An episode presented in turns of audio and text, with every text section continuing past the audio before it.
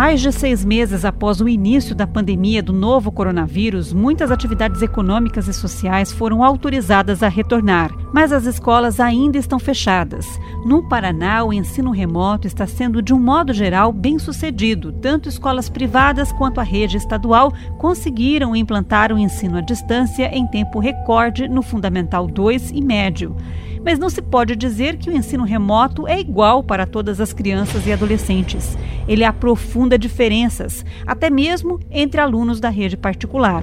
A professora e proprietária de uma escola, Cristiane Strozzi, diz que 30% das crianças e adolescentes não conseguiram se adaptar.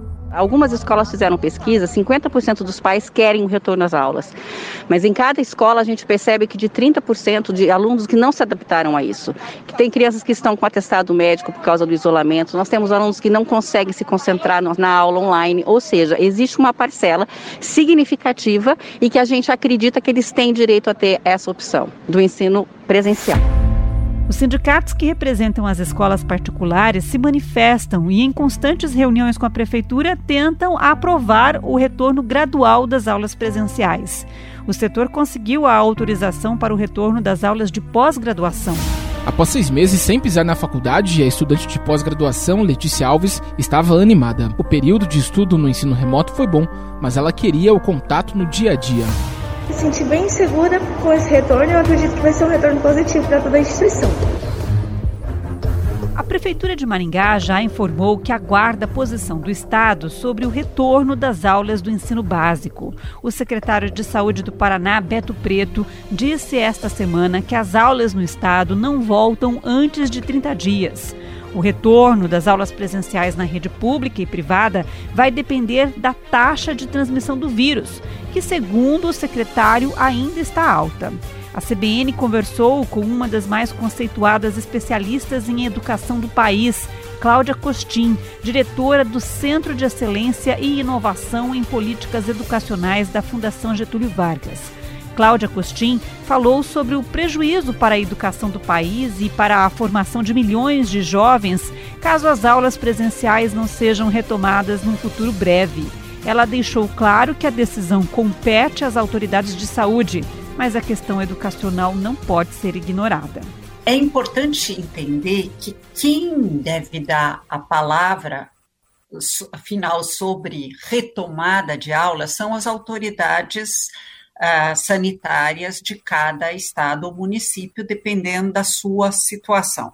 Agora, o que eu posso dizer é que uma certa expectativa que foi construída por pais de alunos ou até, até sindicatos de professores de que a volta será apenas quando houver vacinas, não faz muito sentido. Por quê?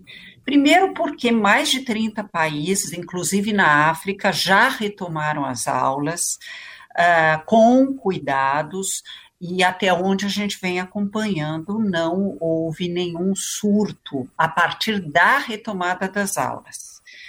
Uh, inclusive em países que têm uma cultura parecida com a nossa, né? Porque a gente é muito de abraçar, beijar. A Itália também, a África do Sul, onde eu visitei muitas escolas também, mas eles tiveram que aprender os protocolos sanitários.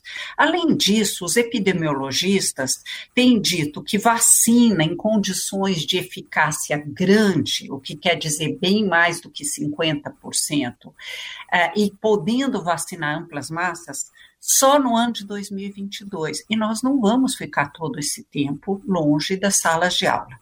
Uh, o que precisa ser feito, e daí a importância uh, de a gente poder conscientizar os pais, os professores, é estabelecer bons protocolos sanitários que garantam um certo distanciamento social. Uh, muitas vezes eu ouço professores dizendo, mas como é que a gente vai ensinar as crianças distanciamento social? A gente vai conseguir. O, o, o, Brasil já incorporou tantos hábitos diferentes do que tinha há 20 anos atrás, do que tinha há 30 anos, a gente consegue. E isso passa por diminuir o tamanho das turmas, por um lado, eh, fazendo um certo rodízio de alunos que fica uma parte da semana em casa e uma parte de, da semana na escola, porque turmas de 35, 40 alunos não será possível ter. Uh, além disso, uma série de medidas que demandam pequenas obras, como uh, pias, dispensários de álcool em gel, tapetes sanitizantes, uh, e, sobretudo, conscientizar crianças e profissionais da importância da manutenção do distanciamento social. Por isso que os países que voltaram com sucesso, eles começaram com os mais velhos, que desde que conheçam as, uh, os cuidados a serem tomados, eles têm um pouco mais de disciplina, é um pouco mais desafiador com os menores. E como você disse, a retomada tem que ser gradual. Uh, não é impossível de ser feito, é muito desafiador, mas muito pior será manter as crianças e jovens longe da escola tanto tempo. Com isso, a gente só vai aprofundar as desigualdades educacionais, que já são enormes no nosso país. Entre os 79 uh, países que participaram do último PISA, nós somos o segundo mais desigual do ponto de vista educacional e só vamos piorar a crise de aprendizagem que nós já vivemos. Então, as autoridades sanitárias têm que dizer quando, mas nós temos que estar preparados para a hipótese de voltar ainda sem vacina. Cláudio, você acredita que esses seis meses de ensino remoto é, aumentaram o fosso entre pobres e ricos, entre crianças de escolas particulares e públicas? Sem dúvida. É, é verdade que um exército de professores uh, foram para as casas, para as casas por meio virtual ou por meio de apostilas ou por rádio ou televisão, quer dizer, houve uma um esforço muito grande das redes públicas de tentar chegar à casa dos alunos para garantir alguma aprendizagem. Mas, Luciana, uma coisa uh, é uma alunos que ficam seis meses em casa, em casas que têm livros, que tem um aparelho para cada aluno, uh, que conseguem ficar num ambiente tranquilo, que os pais estão em casa em teletrabalho, podem apoiar eventualmente. Outra coisa é a população mais vulnerável do país, que muitas vezes está amontoada num único cômodo, é só um celular na família que serve para trabalhar e para uh, e para três ou quatro filhos estudarem, quando existe isso, não há livros. Uh, é o, a desigualdade educacional vai ter aumentado de algum jeito. O que esse, essas redes fizeram foi mitigar o dano causado por esse tanto tempo distante da escola.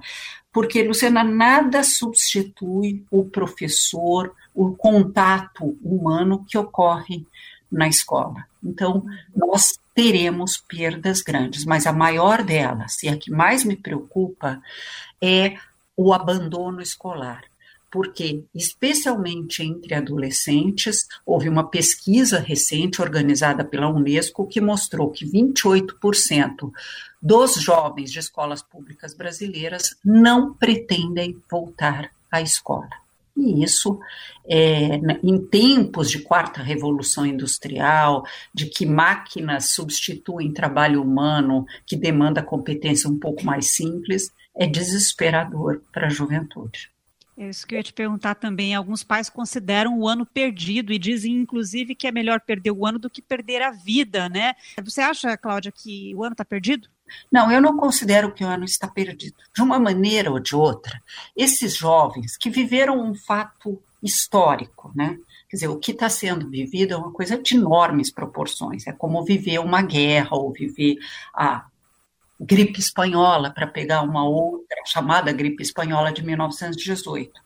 É, ao viver um fato histórico, houve aprendizados que, inclusive, são importantes uh, para os tempos que a gente vive, uh, que os jovens desenvolveram, mesmo que não tenham tido aulas a respeito, como adaptabilidade, abertura ao novo, uh, até empatia, que são competências que estão na Base Nacional Comum Curricular. E boa parte dos jovens e das crianças tiveram alguma forma de aprendizagem em casa, sejam eles de escolas particulares ou públicas, pelo Brasil afora.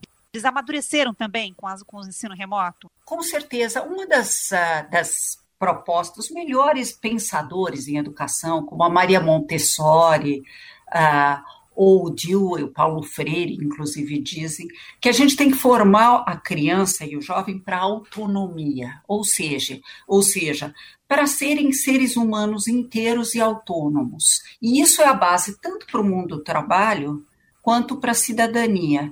É, de alguma maneira, os jovens, ao se verem sozinhos, com o material escolar, ou com uma tela, ou com a televisão, porque muitas, muitos estados e municípios transmitiram aulas pela televisão ou pelo rádio, uhum. eles acabaram desenvolvendo autonomia. Não todos, mas muitos viveram isso. E isso é um ganho.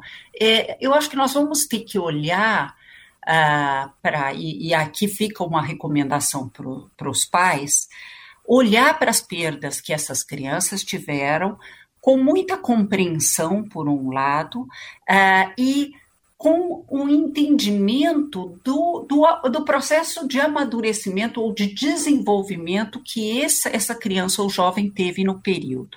Esse ano não foi perdido, foi um ano em que outras competências se desenvolveram. Na volta às aulas, nós vamos poder retomar os conhecimentos mais acadêmicos, digamos assim, e tentar ver se esse fosso educacional uh, não se não se não cresça demasiado, inclusive entre os alunos de escolas particulares e seus correspondentes de outros países, porque o Brasil, infelizmente, não se sai bem no comparativo internacional em termos de educação. Então, nós vamos ter que recuperar uh, esses conhecimentos, recuperar essas diferenças, mas considerar que o que foi aprendido também integra o processo de desenvolvimento de crianças e jovens. O coronavírus trouxe para o primeiro plano a saúde. A economia veio logo depois e segue sendo tratada como uma das prioridades na retomada. Até cinemas e teatros ensaiam a reabertura. A educação merece ser tratada com a mesma prioridade.